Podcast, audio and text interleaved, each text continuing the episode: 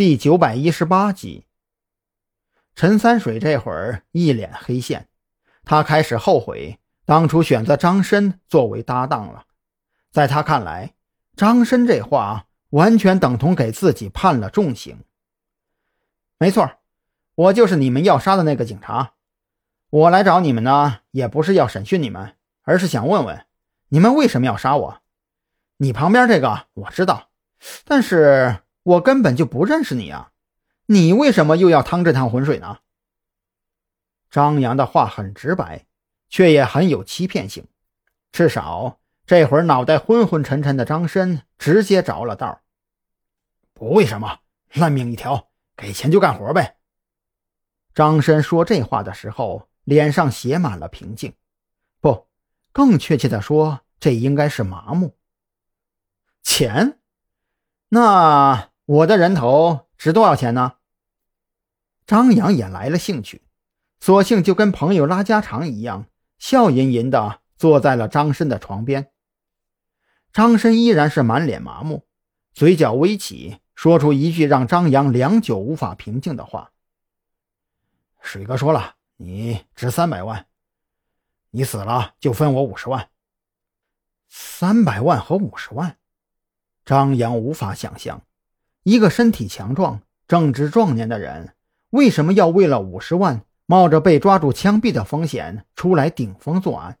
说实话，如果张申和陈三水都是子午会的人，如果他们继续用那一套自以为正义的言辞来怒斥自己，张扬反而觉得心安。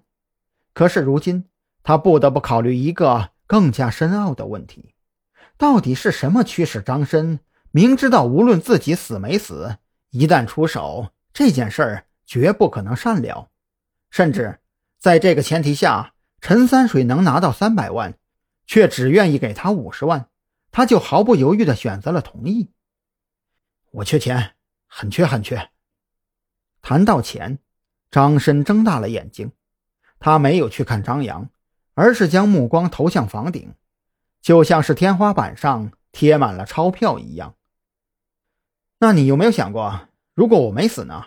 就像现在这样，你躺在病床上，手腕上戴着镣铐，而我却好端端的、活生生的坐在你的旁边。张扬面带微笑，叙说着这个残酷的事实。张申，你的年纪刚三十出头，你还有大把的时间来规划你的未来。你真的愿意就这样陪着陈三水？为了一个虚无的五十万吃枪子儿，或者是在监牢里度过余生。张申没有说话，他仍然面色呆滞地盯着头顶的天花板。随着时间推移，他的思维已经逐渐清晰起来。张扬所说的这些话都代表着什么？其实他心里一清二楚。张申并不是子午会的死忠分子，甚至从某种程度上讲。张申是一个非常自私的人，他只在乎眼前能看到的，伸手就能拿到的。也正因为如此，在陈三水的诱导下，他走上了这条来钱的快路。已经这样了，就算我配合你们，又能算得了什么呢？张申叹了口气，随即缓缓地闭上了双眼。张申，你已经错失了自首的机会，难道？你还要继续错失立功表现的机会吗？张扬有些恨其不争，大声的呵斥着：“张申，想想你家中的老母亲，想想你那贫瘠的故乡。如果你在牢里度过余生，你的老母亲会过上什么日子？甚至她还能活多久呢？”或许是张扬的大声呵斥唤醒了张深，又或许是张扬口中所提到的。